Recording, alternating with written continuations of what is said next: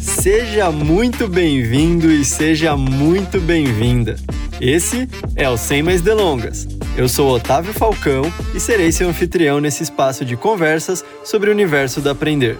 Papos de coração aberto, experiências reais e muita, muita empatia. Bora pro que interessa. Editor, roda a vinheta.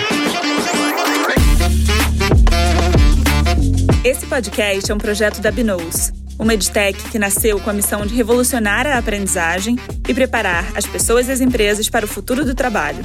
Eu sou a Isabela Jabor, fundadora e CEO da Binous. E agora, sem mais delongas, vamos para o nosso papo de hoje. Muito bom dia, boa tarde, boa noite para todo mundo que está vendo, ouvindo a gente nesse momento. Um prazer estar aqui com vocês de novo, Isabela Jabor falando, em mais um episódio da nossa terceira temporada das 12 habilidades do futuro. Um episódio muito, muito especial. Porque eu não tenho só um convidado, eu tenho dois convidados comigo. E eu vou começar também diferente, vocês vão já já, já estão vendo que é, vão ouvir aí de forma diferente uma pessoa que está ao meu lado, que eu estou muito feliz de tê-la aqui como minha co-host desse episódio que é a Clara Sequini. Editor, palmas pra Clara. Palmas pra Clara. Capricha, capricha. Muito capricha. Ó, o, o convidado já tá falando, olha só. É, é, é complicado isso, é complicado. Mas, gente, a gente tá aqui hoje para falar já já de um, de um tema e com um convidado muito especial também. Mas antes eu quero que vocês conheçam a Clara. Clara é mentora da Binous, é parceira nossa a, desde o início do início, né? Quando a gente começou a conceber essa ideia. É, e estou muito feliz de estar aqui hoje. Clara, prazer, obrigada. Obrigada, obrigada Isa, pelo convite. É sempre muito bom estar perto de vocês, Isa e Otávio. É muito orgulho da Binous, né? Que a gente acompanha ali desde o comecinho, né? Muito, muitas ótimas conversas e cada vez a gente mais próximos construindo coisas juntos. Então estou super feliz de estar aqui para falar, acho que do tema ou habilidade ou conceito ou ideia mais importante da vida do ser humano. Basicamente é isso que a gente vai falar isso. aqui hoje. Só, Só isso. isso. Pega essa né? responsabilidade. É, pega essa responsabilidade especialista na coisa mais é. importante do mundo. Então, é, e aí quando você me chamou para falar dessa habilidade misteriosa, eu pensei, gente, mas eu não ia falar sobre aprendizagem, não é sobre isso que sempre me chamam para falar, mas e essa coisa misteriosa e aprender tem muito em comum e a gente vai falar muito sobre isso hoje. Então, eu sou a Clara, sou apaixonada por aprendizagem e principalmente aprendizagem com um toque desse tempero misterioso que a gente vai conversar. Então, super obrigada pelo convite. Só um ponto.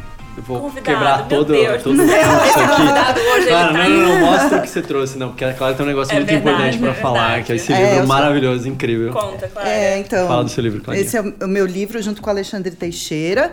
O livro chama Aprendizagem. Eu tenho que ler o, o, subtítulo, porque é comprido. Lifelong Learning, Subversão Criativa e Outros Segredos para se manter relevante na era das máquinas inteligentes. Então já tem uma dica aí, né, de, desse por que temperinho. Que a gente te chamou também? É. Não, e por que, ela é mentora da Verosa, né? É, porque ela está com a gente, não à toa, está com a gente desde o início desse projeto. E então, obrigada. É isso. Muito bom, muito bom. E agora, né, nosso convidado para falar dessa habilidade, né? E já já a gente fala que habilidade, que tema é esse que a gente vai falar hoje. Mas vocês já conhecem ele, mas agora ele vai se apresentar como especialista no tema criatividade. Otávio Falcão com vocês. Por favor. Capricha, editor, por favor? Capricha que hoje, hoje sou eu? Ote, e carinhosamente né, eu chamo ele de Ote, então não vou conseguir chamar aqui de Otávio. As pessoas já perceberam, 90 né? episódios é já. Verdade, tá verdade. Quem é você como especialista de, de criatividade? Bom, primeiro, muito legal estar tá desse lado, cara. É uma sensação bem diferente. Eu tô mais acostumado a estar do lado daí, mas estar tá do lado de cá também, também é muito bom. Bom, eu sou Otávio Falcão, para quem ainda não me conhece, cara, por favor, ouça os outros episódios do Sem Mais Delongas pra você também conhecer um pouquinho mais. É, mas, cara, eu gosto de me apresentar falando de três características. Acho que isso ajuda a contextualizar a minha carreira e por que, que eu vim falar de criatividade hoje. É, primeiro porque eu sou muito curioso. Cara, eu gosto de fazer perguntas e eu gosto de entender como que as coisas funcionam. Então, por conta disso, É, inclusive, acho que essa é a minha principal característica. Eu faço muitas perguntas, não à toa eu gosto de ser host de um podcast, porque eu gosto de fazer perguntas. Uh, isso me levou para o mundo do design, porque além de gostar de fazer perguntas e saber como que as coisas funcionam, comecei a, a me interessar a fazer as coisas que eu descobria como fazia. É, e aí, essa é a segunda característica que eu acho muito bacana, que é materializar aquilo que, que eu gosto, aqueles assuntos que me interessam, seja através de fazer um conteúdo, fazer algo de fato, eu gosto muito de materializar as coisas. Uh, e aí eu fui fazer design de produto por conta disso, né? Então, juntando o primeiro com o segundo, fui fazer design de produto. Desde então, e hoje de manhã eu tava fazendo as contas, cara, já são quase 15 anos no mundo do design. E assim, várias disciplinas. Então, já trabalhei com web, já trabalhei com gráfico, já trabalhei com produto, já trabalhei com usabilidade, trabalhei com design thinking, com design de serviço e mais recentemente com design de metodologia, que é a parada que tenho gostado cada vez mais. E por que, que isso é importante também? Porque vem a terceira característica, que é multiplicar.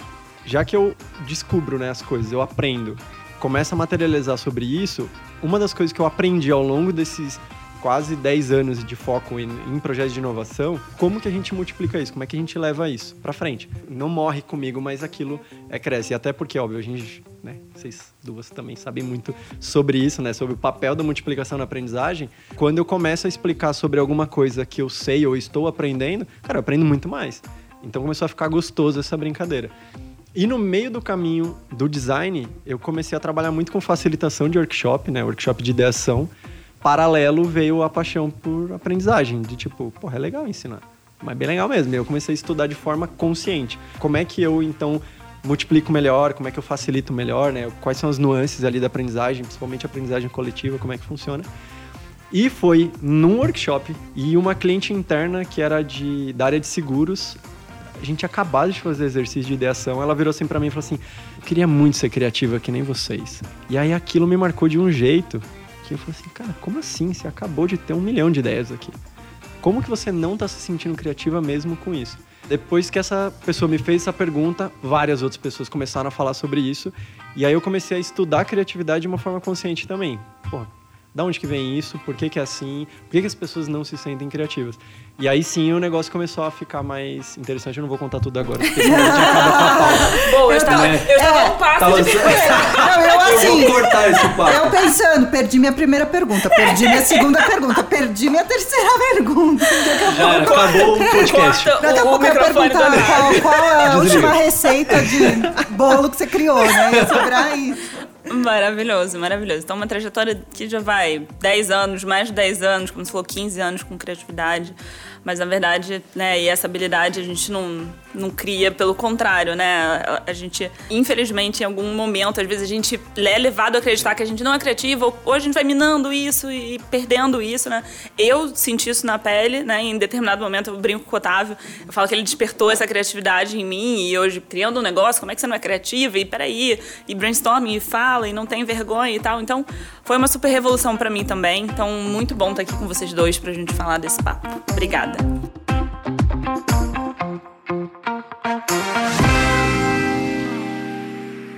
E agora, sem mais delongas, vamos para o nosso tema de hoje. Primeira pergunta que eu tenho, Oti, o que, que é criatividade? Essa é a primeira pergunta mais difícil. Deve ser que de... você mais recebe, né? Não, é a que eu mais recebo, mas é a mais difícil também de chegar num, num ponto, assim. Tanto que eu tenho uma definição hoje, mas ela é uma definição muito em construção, assim. Conforme a gente for conversando aqui, já vai ficar claro o porquê. Primeiro que eu enxergo criatividade como habilidade. Claramente a gente está aqui conversando porque nós acreditamos que criatividade é uma habilidade. Então a primeira coisa que eu acho que é legal de falar é o que não é criatividade. Então o primeiro paradigma que a gente mais tem, é, que as pessoas mais acreditam, é que é um dom. Seja lá qual for a origem desse dom. Se é as nuvens abrindo, né, a luz descendo e oh, nasceu com aquilo. Não é assim que funciona. Criatividade não é o dom. A gente consegue praticar, ao longo do tempo a gente desenvolve isso, e quanto mais eu pratico, mais hábil eu fico.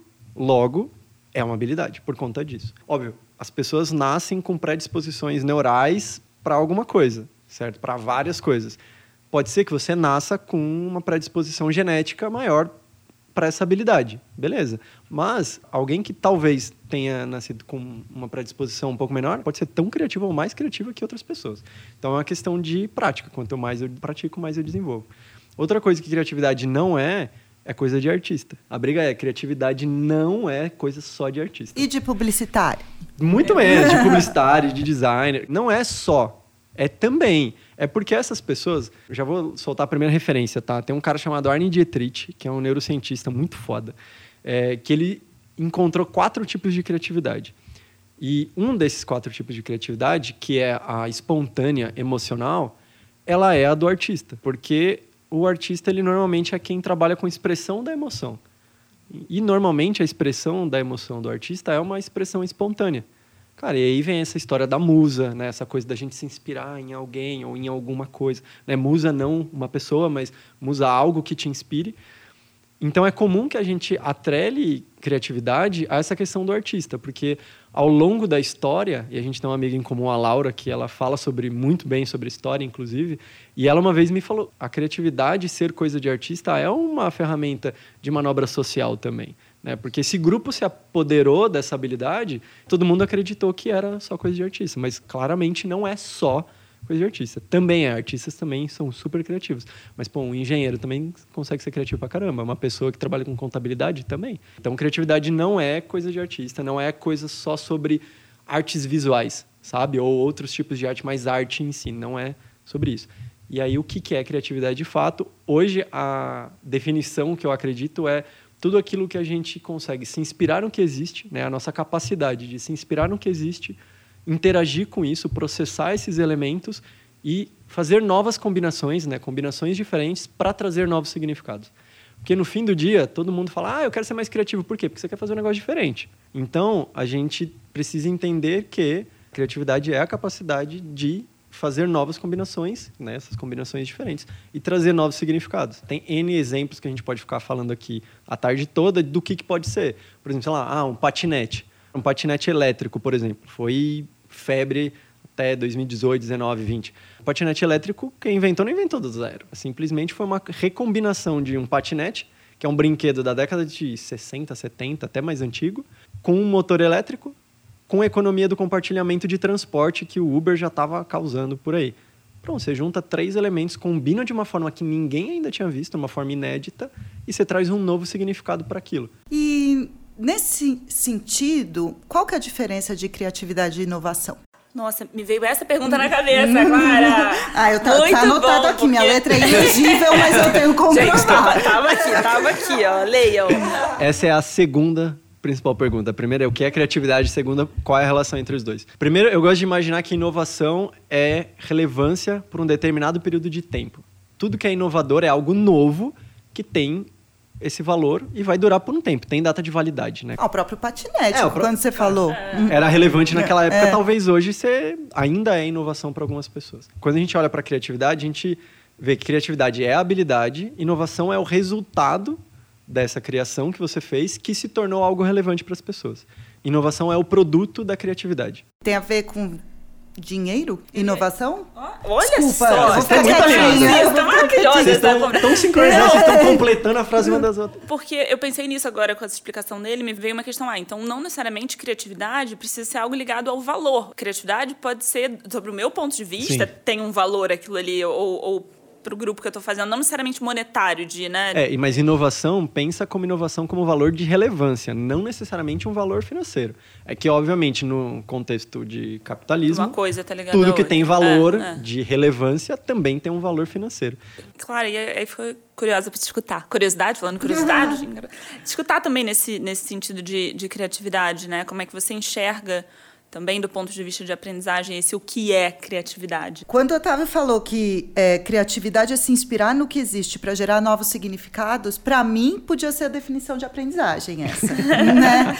É, a gente fala muito, eu insisto muito nesse ponto, é, que acho que a mesma educação que fez a gente não se acreditar criativo fez uhum. com que a gente acreditasse que aprender é consumir informação que alguém vai transmitir um conhecimento para sua cabeça, né? Isso nunca foi assim. Vocês já devem ter visto, talvez, aquela imagem da escola do século não sei quando, que tem umas coisinhas assim na cabeça das pessoas. Aquilo nunca foi verdade. Hum. Mesmo quando a gente estava, nós, né, nossa geração, sou mais velha que vocês, mas somos da mesma geração escolar, uhum. digamos assim, Sim. sentadinhos no banco da escola, olhando para o professor. A sensação que a gente tinha era de que a gente estava recebendo informação, que tinha alguém que era detentor da informação e estava transmitindo para a gente. Só que mesmo nesse modelo escolar, aprender nunca é consumir. Aprender é sempre interagir com o que existe para criar novos significados novos significados relacionados à sua própria experiência, ao que você tem como valores da sua família, ao que você gosta, né? Então, por exemplo, a gente falou da Laurinha. Para ela, a aula de história tinha milhões uhum. de significados que provavelmente para a gente não tinha, né? Mas para você, a aula de artes visuais talvez tivessem outros significados. Então, esse que é a graça da aprendizagem hoje. Então, eu acho que tem essa camada da gente desenvolver a habilidade mas tem também essa meta camada da gente entender que aprender é sempre, sempre criar. E que nunca. E criar sempre demanda energia, não é, Otávio? Muita energia. Demanda sempre energia. Então, aquele negócio de aprender sem perceber, ó, acredito muito não.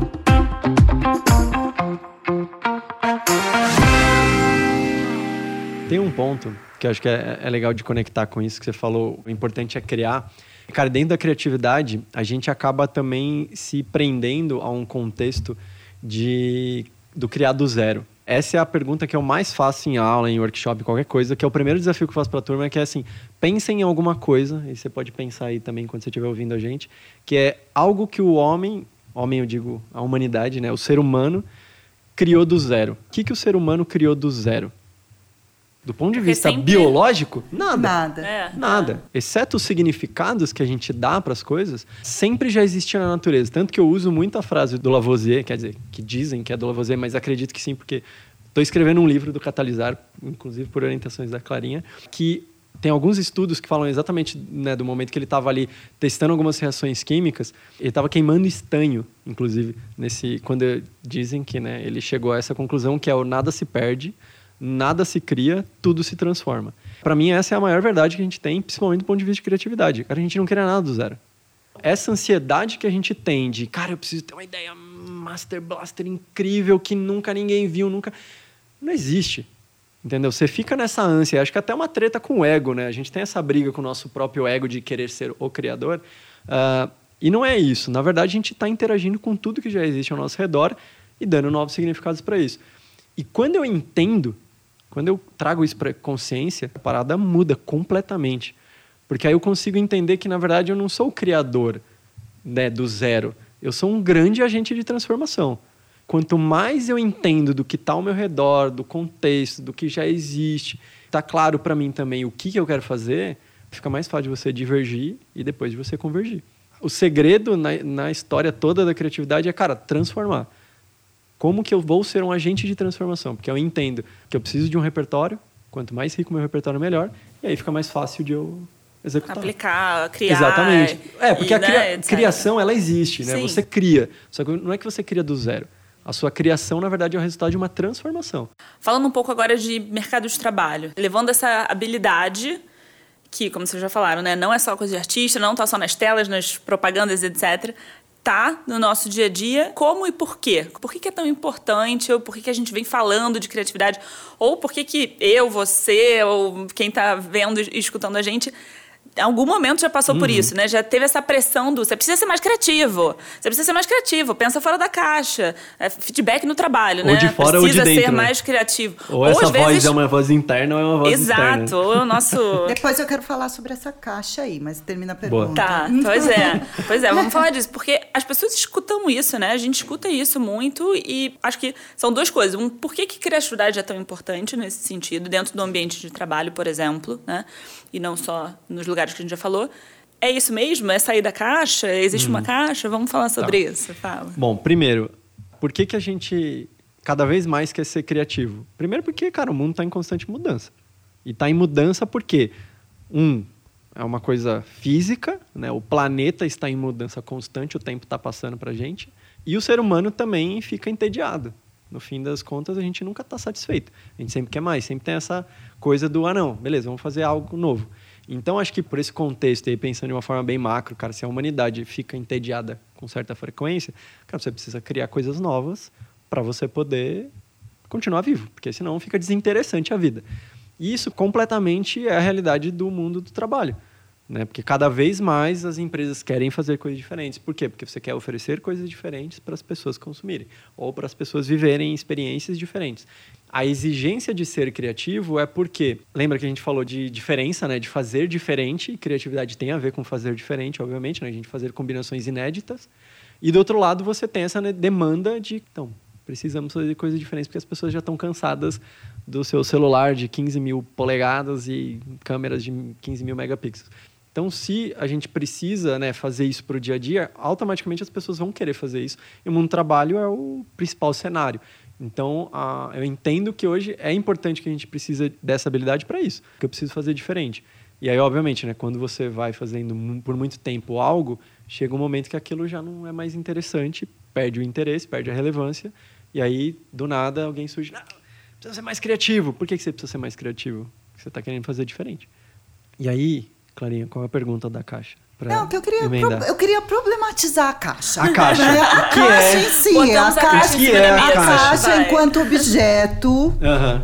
Eu vou falar o que eu acho, depois eu quero saber o que vocês acham. Não é uma pergunta, é quase um desabafo. Diga. Eu adoro a minha caixa. Uhum. Eu venho cuidando da minha caixa desde carinho. sempre. Meus pais cuidaram da minha caixa quando eu nasci, né? Me Sim. transmitindo valores familiares. Depois, meus ótimos professores que, que bom que eu tive, eles na minha vida também cuidaram da minha caixa. E a minha caixa, ela foi se tornando ampla, puta caixa legal, é, né, impermeável e super Sim. aberta. Mas tem coisas que são importantes para mim. Então, eu até tenho um artigo no Futuro das Coisas sobre a caixa. Que eu não acredito em sair da caixa, Uhum. porque é impossível. A gente tem as nossas características. Eu acredito mais em ampliar a caixa e não só para pôr mais coisa dentro, mas quando você amplia, você amplia a superfície de contato com o Uhum. Perfeito. mundo também, sabe? Perfeito. Então, sai da caixa, sai da caixa. É um pouco opressivo. O que que vocês acham? Muito opressivo. Nossa, eu concordo. O sair da caixa, o, o seja criativo, você precisa. Esse você precisa, né? É, é o que você falou. Mas peraí, por quê? Por que que eu preciso sair da caixa, então? É pra eu me libertar das, das coisas que eu, que eu venho, que eu Quem construí, que que, precisa, demorei um né? trabalhão. Há 31 anos eu tô aqui pensando, botando tudo dentro da caixa e tal. E eu acho que a caixa, pra mim, dá sim uma conotação de limite ruim. Ruim. Significa o quê? Que eu, eu não posso ter, então, o meu repertório aqui, eu não posso. Eu tenho que estar sempre aberto, dá essa ansiedade até que você tem que estar em, em tudo, em contato com tudo, sabe? O tempo todo. Porque Sim. senão você vai ficar dentro da sua caixa. Senão você. Isso gera uma ansiedade em mim como profissional, né? Nas pessoas como profissional, de sempre questionar e negar o que teoricamente está dentro da caixa. Sim. Porque se eu preciso sair é porque o que está dentro é ruim. Essa sensação e esses, essas cobranças, né, ao longo da minha vida, e aí eu acho que é por isso que também eu fiquei tão. Né, não sou criativa e versus uma ansiedade, eu acho que as pessoas sentem muito isso, que é essa negação. Então significa que eu sou ruim. Uhum. Se eu sou ruim, eu não sei sair da caixa, tô- o que tem na minha caixa é ruim, eu não sou criativa. não- Enfim, né? Então vem um questionamento do teu próprio conhecimento, Uhum. do teu próprio ser. Então, assim, o Otávio tem um paralelo com essa questão de, de caixa Acho com... que você matou com zona, zona de, de conforto, isso. zona de conforto, cara. Quando você fala pra mim, você precisa sair da caixa, pra mim é a mesma historinha do você precisa sair da sua zona de conforto. Eu tô tentando chegar nela ainda. Não, Esse é inclusive, é. Ele não quer sair daqui, Não, pô. cara, a zona de conforto é uma Tem alguém delícia. aí na zona de conforto? É uma delícia, saber. cara, a zona de um- conforto, uma sabe? mensagem lá Não, pra e gente. inclusive, esse, é esse- essa? eu esbarrei sobre esse assunto, acho que no primeiro ou segundo episódio do, do Sem Mais Delongas, quando a gente estava começando o podcast, que é o seguinte: é, eu não acho que zona de conforto é um problema. Inclusive, se você for, for atrás da etimologia, cara, conforto tem a ver com coração, com uma, um espaço onde você se fortalece. Quer abandonar um espaço onde você se fortalece é muito opressor, é, é bizarro.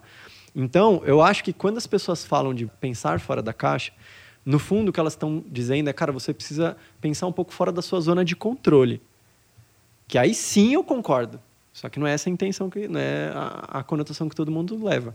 Por quê? Porque a sua zona de controle, sim, você precisa sair. Às vezes, né?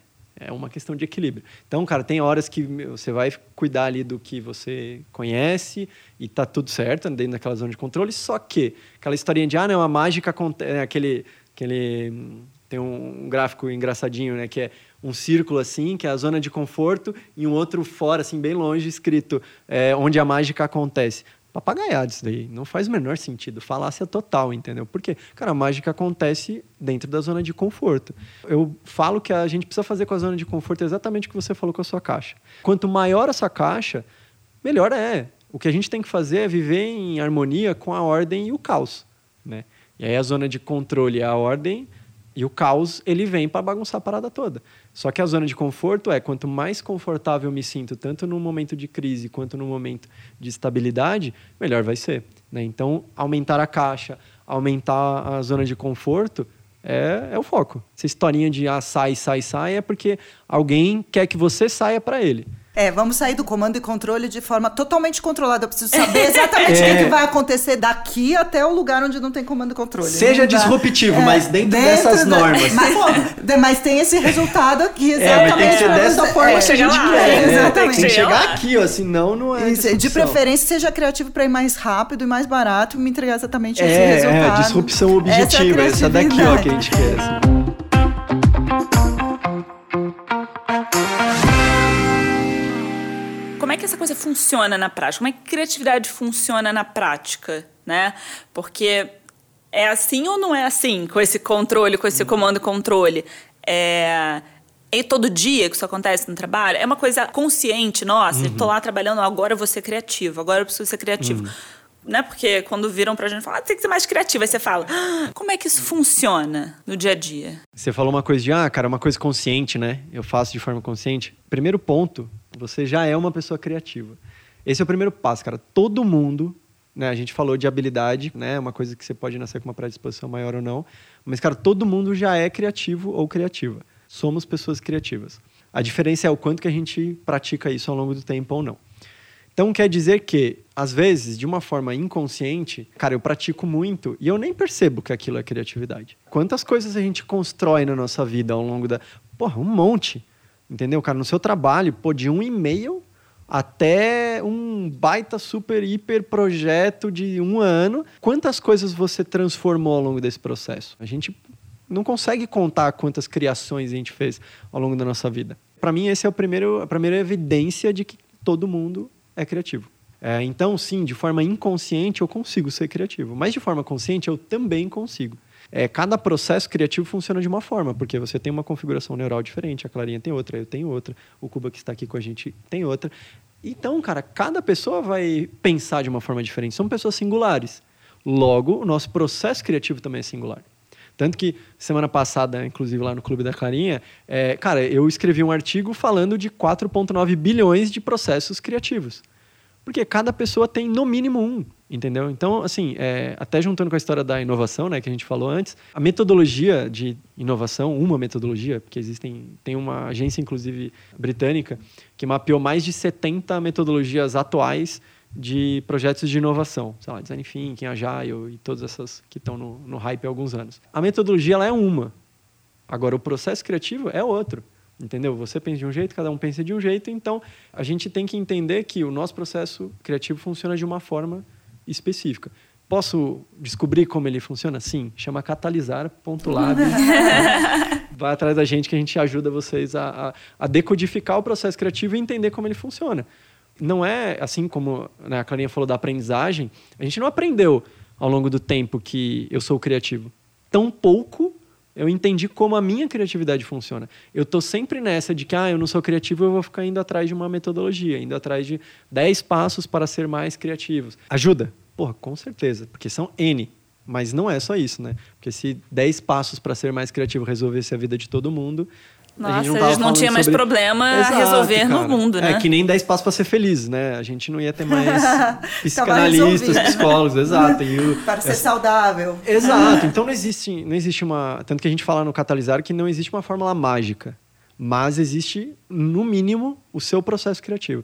Então, é, o, o legal é a gente cada vez mais tentar se entender, cara, e aí, obviamente, lá no Catalisa a gente trabalha com isso para como que funciona. Então, olha para os seus processos criativos, como é que é, e vamos potencializar esses processos. Então, sim, funciona às vezes de forma é, inconsciente, né? natural, na verdade, sistema 1, né? que nem o Daniel Goleman fala, né, cara, sistema 1, e tem horas que vai para o sistema 2, que aí é uma coisa muito que você busca ali de forma consciente de como é que eu faço, ah, eu faço isso, que nem você falou, né, ah, agora eu vou ser criativo. Se você entende que criatividade é transformar, aí super dá. Agora, se você achar que criatividade é criar alguma coisa do zero, você vai te dar essa missão, você vai travar. E aí as pessoas congelam porque elas falam assim, ah, eu não consigo ser criativa, eu não estou conseguindo ter ideia. Uhum. Exato. Porra, cara, o seu cérebro trabalha 24 por 7. Você tem ideias o dia inteiro. De forma intencional ou não. Se você dá esse comando, ah, não, preciso criar algo do zero, que nem a gente faz o exercício com todo mundo, você não vai conseguir. Porque não dá. Agora, se você entende que é transformar as coisas, ah, preciso recombinar, aí o negócio fica mais fácil. É, tem um aspecto. Eu fiz faculdade de artes cênicas, né? Não sei se todo mundo sabe, mas eu fiz. E aí todo mundo fala, é bom porque aí você não é tímida, não tem nada a ver, gente. Tem outros aprendizados muito mais importantes né, nas artes cênicas. E lá a gente estuda a criatividade da perspectiva da arte. É, e tem uma coisa bem interessante, que é um modelo mental que eu aplico muito na minha vida, que eu aprendi num livro de uma artista que chama Faiga Ostrover. O livro dela chama Criatividade e Processo de Criação. E ela é artista plástica, então ela fala desse processo, mas que é super inspirador. É que a criatividade, quando a gente fala dela em abstrato, é muito difícil. Uhum, tipo, demais. tenha uma ideia, seja criativo. A criatividade, ela sempre, ela está totalmente conectada a algo concreto. Uhum, Não precisa ser uma concretude é, em 3D. Pode ser um texto, né? Então, por isso que eu sempre, a gente tem um clube da escrita, sempre puxo. Fala de coisas concretas Perfeito. que vai ser mais criativo. E a gente também tem uma sensação que também tem a ver com o processo criativo da escrita, que é crio e depois eu executo. Mas não é assim. É, a execução te revela coisas que você não tinha como saber antes. E a criatividade, ela se dá nessa relação.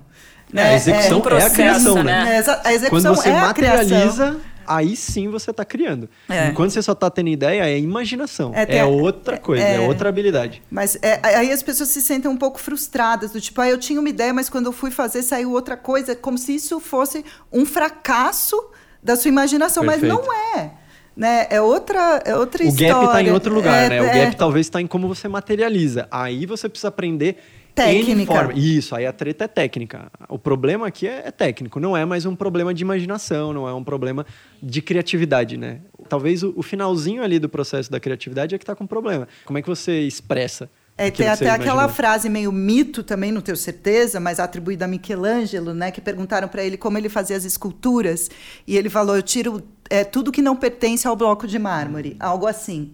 Né? Porque é essa relação, não é, não é uma coisa abstrata, é uma relação com a matéria concreta. E aí, eu acho que tem tudo a ver com o trabalho, Isa. Porque pode ser fazer um novo processo, né? É, o que, que tem de materialidade no seu trabalho que você pode, né?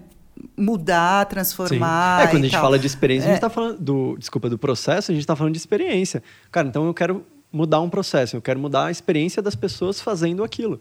Né? O processo ele é resultado disso. Ou, por exemplo, um e-mail. Para escrever um e-mail, pô, preciso escrever um e-mail pedindo um, um, relatório. Ou o próprio relatório. Cara, o relatório é a materialização de uma organização de dados. Então, o processo criativo tá num relatório, tá no e-mail, tá numa escultura.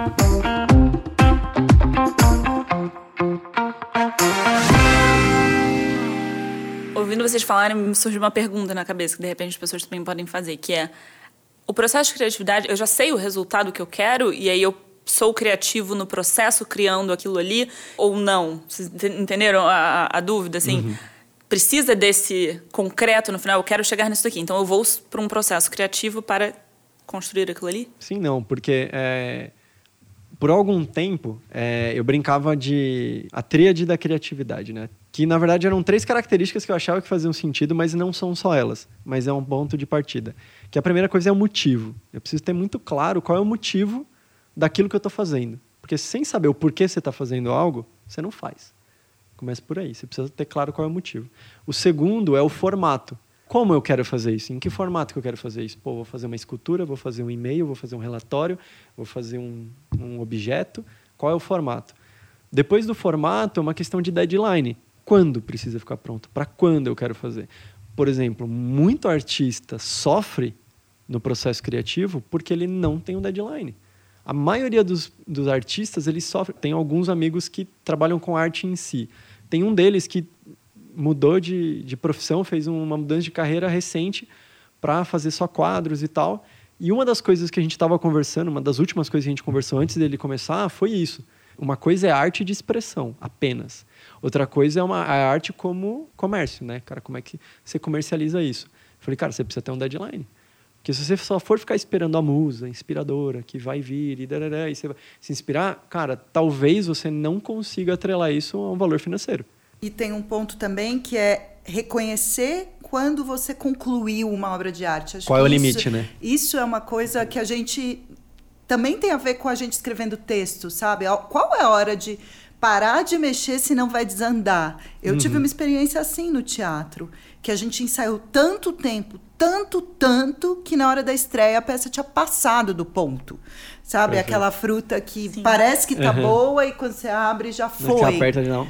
É, e isso é muito exercício de Perfeito. se comunicar com a matéria. E também tem um outro aspecto aqui que a gente não falou ainda, mas que eu acho que é super importante, que é a criatividade compartilhada.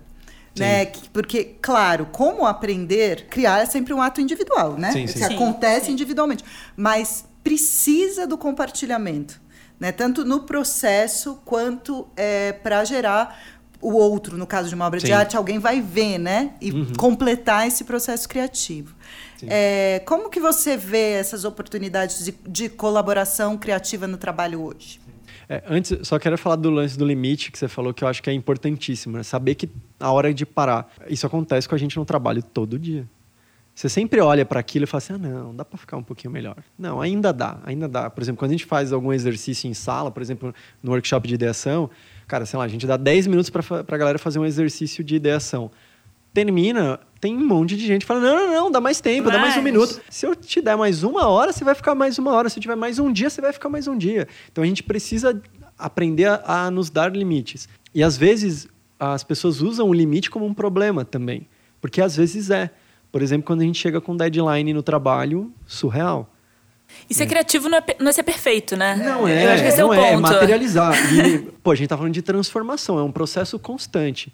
Entendeu? O universo está em mudança constantemente. Por que, que o nosso trabalho não vai ser? Né? A Clarinha falou do texto. Pô, eu penso, na minha cabeça está pronto, mas na hora porque não está pronto, entendeu? Ainda não está pronto e talvez nunca esteja. Assim como as soluções, a gente tem que entender é, essa história da é, que a gente fala muito na Binose, né, da obsolescência programada. É isso, cara. As coisas talvez elas não vão ter um fim, fim. Ah, ficou ok, para agora tá bom.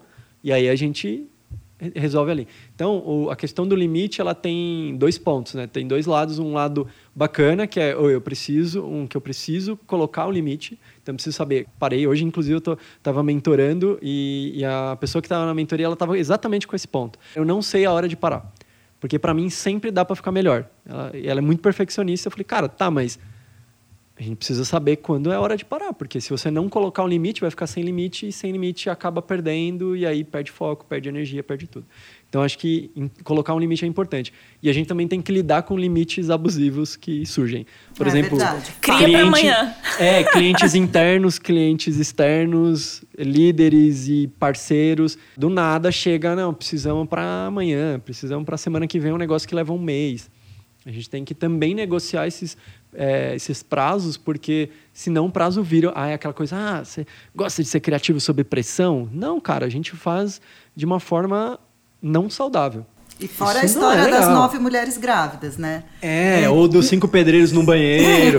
Tem N metáforas, né, que a galera gosta de dizer. tipo, não, não dá, literalmente não rola. Então a gente também, é, essa história da, das mulheres grávidas, o ponto principal é o processo. A gente tem que respeitar o processo, mas a gente só vai respeitar o processo se a gente conhece o processo. Enquanto a gente não conhece o processo, eu não conheço o meu processo criativo, eu não posso virar para você e falar, Isa, eu, Otávio, só, eu preciso de 10 dias para fazer isso. Se eu não souber que eu preciso de 10 dias, eu nunca vou ficar achismo. Ah, acho que sim, acho que não. Parece que, entendeu? E aí começa a virar vira um jogo de negociação que não é interessante. Esse é o primeiro ponto do limite. O segundo ponto, você perguntou sobre. Criatividade compartilhada. Cocriação é essencial. Primeiro que a gente não vive sozinho, a gente vive em sociedade. Começa por aí. Logo, se eu vivo em sociedade, eu preciso das outras pessoas. É, eu, particularmente, o meu processo criativo, ele depende das outras pessoas. Eu não sei criar nada se eu não troco. Se eu não falar sobre aquilo que eu estou criando, porque assim, eu tenho N mil ideias. N, N, N. Qual delas que eu escolho? Aí a minha história do cara não ficar pronto, porque eu não consigo combinar.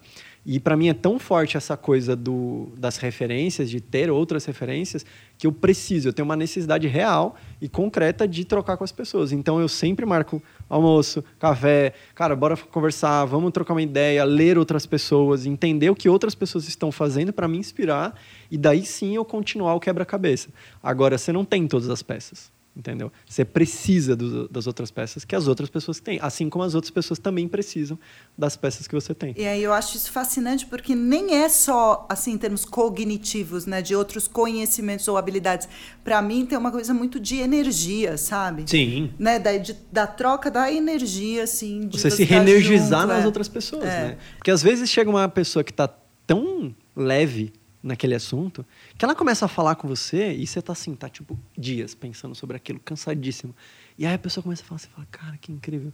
E aí você começa a tipo ficar tão leve quanto, porque aquela pessoa que se gera, e aí o lance da energia é, é fato, mas biologicamente também acontece um processo que é, cara, o seu cérebro começa a fazer sinapses que você não estava fazendo antes. Tanto que tem um, um, tipo de criatividade, um não, dois tipos de criatividade que o Arne Dietrich fala, uh, que é o espontâneo. E o espontâneo tem a ver exatamente com isso, cara, que são sinapses que o seu cérebro vai fazer lá no backstage. E aí dá aquela, sabe aquela coisa de quando você tá com a pessoa parece que você é mais inteligente? Porque sim, você tá co-criando com ela, e aí o seu cérebro vai fazendo sinapses que você não faria sozinho, porque precisa de um elemento externo para te ajudar a fazer aquela sinapse de fato, entendeu? É, voltando ao teatro, tem uma expressão no teatro que é ser escada, né? Uhum. Então, às vezes tem uma cena muito difícil, muito tensa, e a Isa é que vai brilhar. Eu só tô lá para impulsionar, mas uhum. a performance é dela, né? Eu acho que isso também é muito legal da gente levar para o trabalho, sabe? Sim. Porque a gente fica, né? Geralmente a gente pensa como eu vou me alimentar, como o outro vai me ajudar, mas eu queria convidar todo mundo a pensar em que momento eu posso ser escada para o outro também, né? Porque eu posso estar tá lá só para catalisar esse processo do outro, do projeto dele e, e, a gente essa rede aqui que a gente tem acredita muito nisso, né? Eu Perfeito. chamo de dos nossos cúmplices. Né? Então, é, é, Nossa rede de apoio, né? É, quanto a gente está disponível também para impulsionar os processos criativos do outro, porque é bom, né? Não é porque eu vou ter um resultado, é porque é bom, é legal. Você já se alimenta desse processo e ainda impulsiona alguém. Total, então, Não, a gente que... precisa pensar de forma mais sistêmica, cara. É, é isso. A gente pensa Sim. muito de forma individual. Cara, o pontinho da rede é importante pensar, mas também precisa. 50% é a rede. Se você trabalha numa empresa, você trabalha com outras pessoas. Se você tra... ah não, pô, tava mesmo só autônomo, eu trabalho sozinho, mas você vende seu serviço para quem? Para a parede? Não, você vende para alguém. Então, cara, você precisa sempre do outro. Né? E aí o ponto é o quanto que eu posso alimentar e retroalimentar a rede, cara, porque é isso que vai fazer a rede crescer, né? Pensar de forma exponencial. Super. E falando nesse sentido, né? Eu escutei muito quando estava começando a Binose e é, e acho que quem já empreendeu também, eu, todo mundo já, botou, já criou alguma coisa, talvez tenha escutado isso de, ai, não conta sua ideia para ninguém, é, porque senão nossa. vão copiar, né? Nossa, quantas vezes eu escutei isso? E, e talvez uns copiaram, talvez outros não, mas assim, o ponto é, conta, né? Conta por que isso, porque a ideia vai ficar melhor, a ideia vai. Você se escuta. Eu sou muito assim, eu não uhum. sei se isso uhum. é natural, mas até quando eu falo e eu escuto o que eu falo, nossa, eu aprendo de novo aí o processo. Eu aprendo, eu escuto e falo, hum, isso aqui não, isso aqui sim. Então, Total. é contar, compartilhar essa ideia do ponto de vista cognitivo e, e da energia, do, uhum. né? É muito potente, né? É sim criativo, sim. É, é, um, talvez uma parte do processo criativo. Então, depois que eu entendi que não, que mito horrível, até porque é. uma ideia não é criatividade, se você só teve uma ideia. Você é uma pessoa imaginativa. A não ser que seja uma fórmula, né? assim, que vai. Mas enquanto é você não comunicar isso pra ninguém, não vai não, servir e, nada. E então... a gente falou aqui de materializar, de criar efetivamente a coisa. Enquanto você não fizer. Fez, ela, é, ela fez. Né? Exatamente, ela efetivamente fez, ela criou aquilo. É, então, então, assim, É, só ter fica... ideias não é suficiente. Só ter ideias não é suficiente. Então, se você não tiver ideia e não contar, talvez você não tenha a chance de outra pessoa falar: legal, eu quero fazer com você, legal, e se fizer assim? É, e às enfim. vezes, cara, aquela pessoa, na hora que ela ouve você falando, ela fala assim: cara, eu vou ser sua escada. Sabe? Tipo, eu vou te Exato. ajudar a fazer isso. E outra, fazer sozinho não tem graça.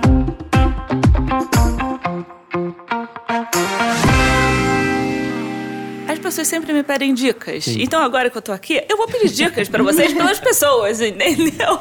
Mas assim, como é que a gente faz? Como é que a gente se exercita? Então, se vocês pudessem, né, pensar aí duas dicas né, práticas, assim, como é que a gente é, pode trabalhar essa criatividade e principalmente pensando no dia a dia de trabalho, né? Primeira coisa, meio que uma espinha dorsal do processo criativo é sempre uma questão de correlacionar, né, juntar pontos, significar, então dar um novo significado, e depois você precisa materializar.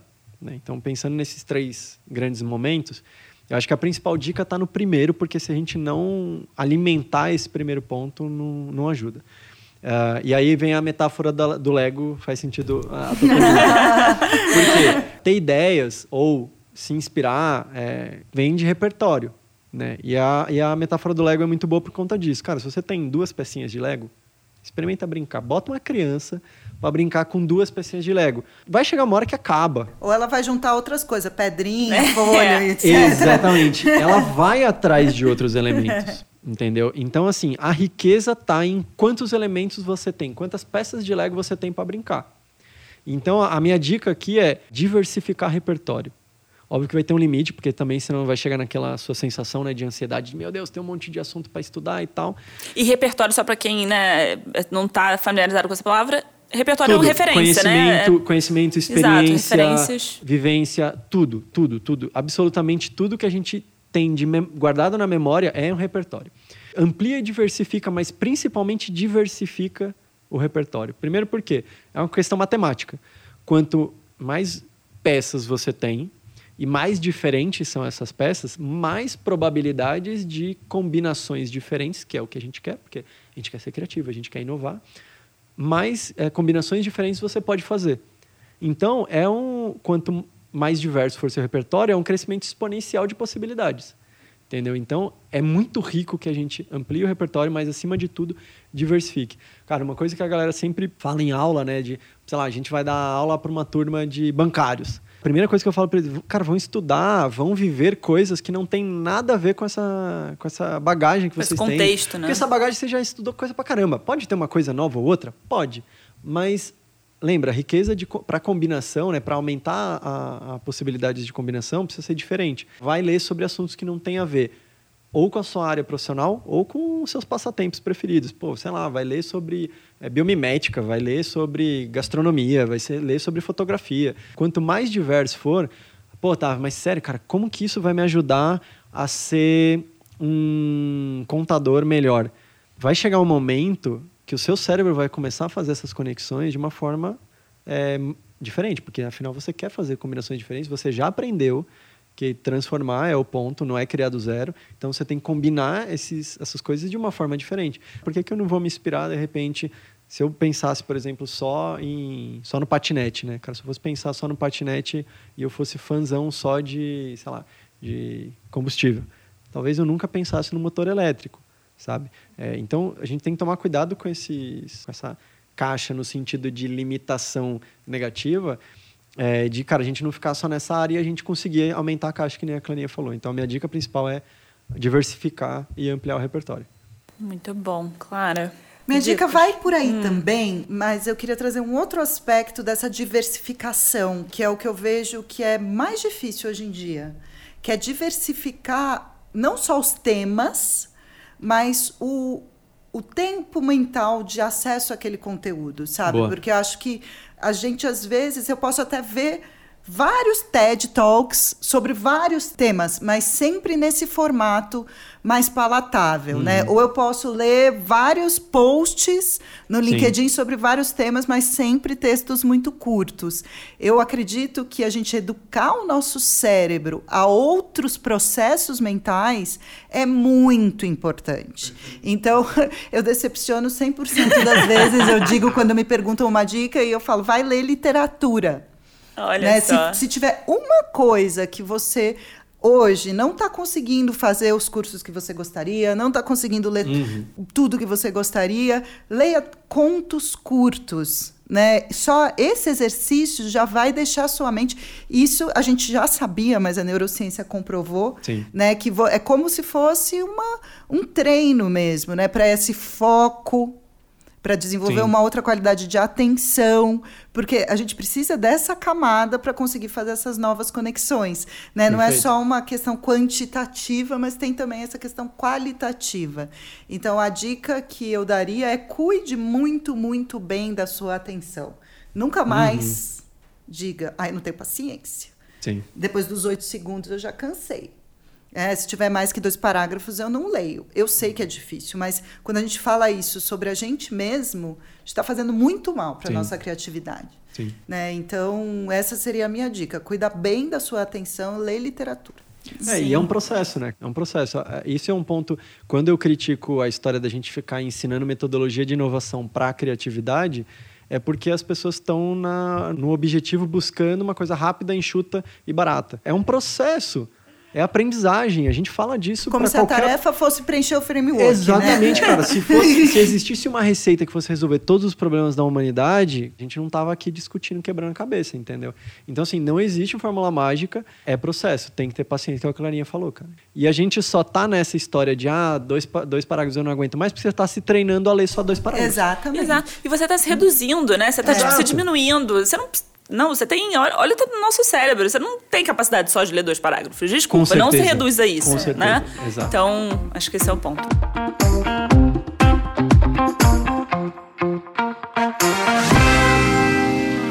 Pode, claro, a gente vai pro nosso bate-bola agora, um momento de fechamento. Que emoção, é Pra tão legal gente, estar aqui. né, a gente poderia falar, são dois temas incríveis, né? O contexto que a gente está de aprendizagem e criatividade. Então, poderíamos falar muito tempo, mas vamos pro bate-bola? Bora. Vamos, então tá bom. Ó, tinha algumas perguntas aqui que a gente trouxe. E aí você vai. Vou falar e você vai completar essa minha frase Tá ou responder o que, que é isso. Fechado? Bora.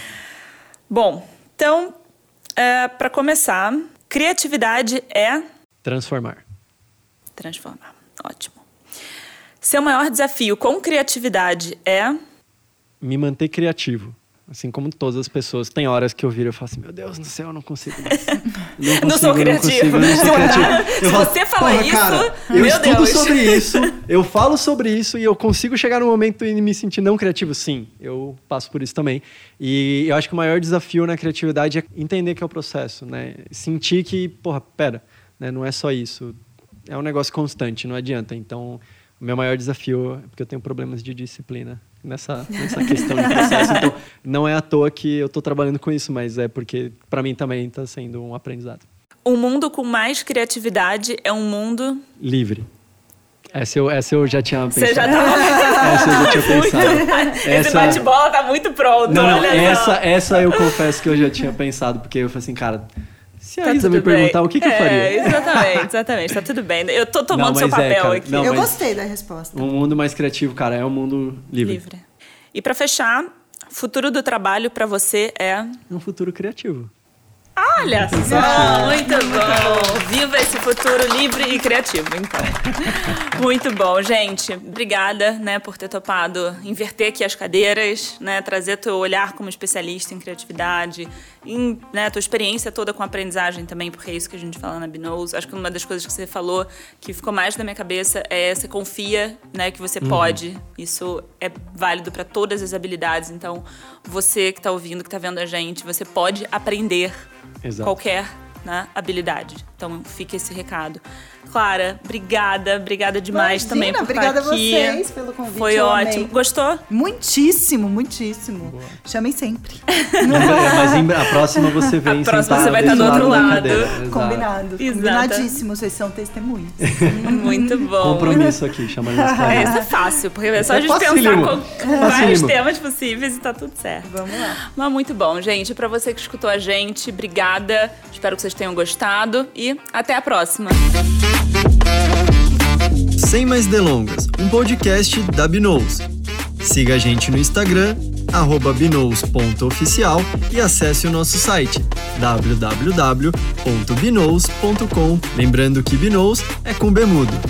Se cuida e a gente se encontra no próximo episódio.